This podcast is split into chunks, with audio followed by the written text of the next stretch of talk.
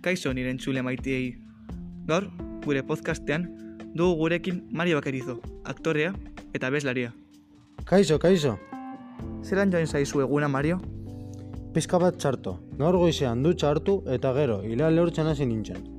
Baina nire hile lehorgailu kaskarra erredit hilea eta gainera hilearen forma txarto utzi dit. Niri ere gertatu zitzaidan, duela urte batzuk. Hile lorgailu merke bat erosteagatik bere esogarritan harreta jarri gabe. Horregatik, hile lorgailuaren marka aldatu nuen, Dyson Supersonic batera. Berriro ez gertatzeko. Daizoruzun personik hori zer dauka? Nola lortzen du hila erretxea?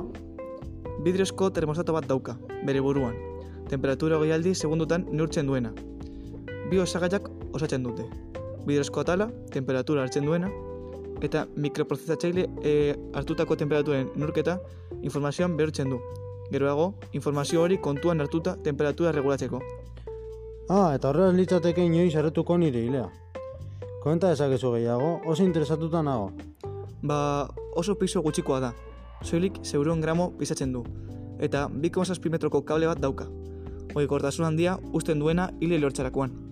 Baina benetan duen esogarri garrantzitsuena da bere potentzia. Motor digital Dyson V bat dauka. Oso txikia, baina oso potentea. Lortzen du berrogeita bat litro segunduko aire flusua. Mila zeuron batio soilik erabiltzen. Benetan harrigarria da. Wow, arigarria iruditzen du, bai. Gainera, erostean osagarri batzuekin etortzen da. Hile forma ezberdinez orrasteko, baita estutxe bat ere hor hile lorgailua gordetzeko, bedeketarako. Oso produktu hona da kaitate prezio kontuan izan da.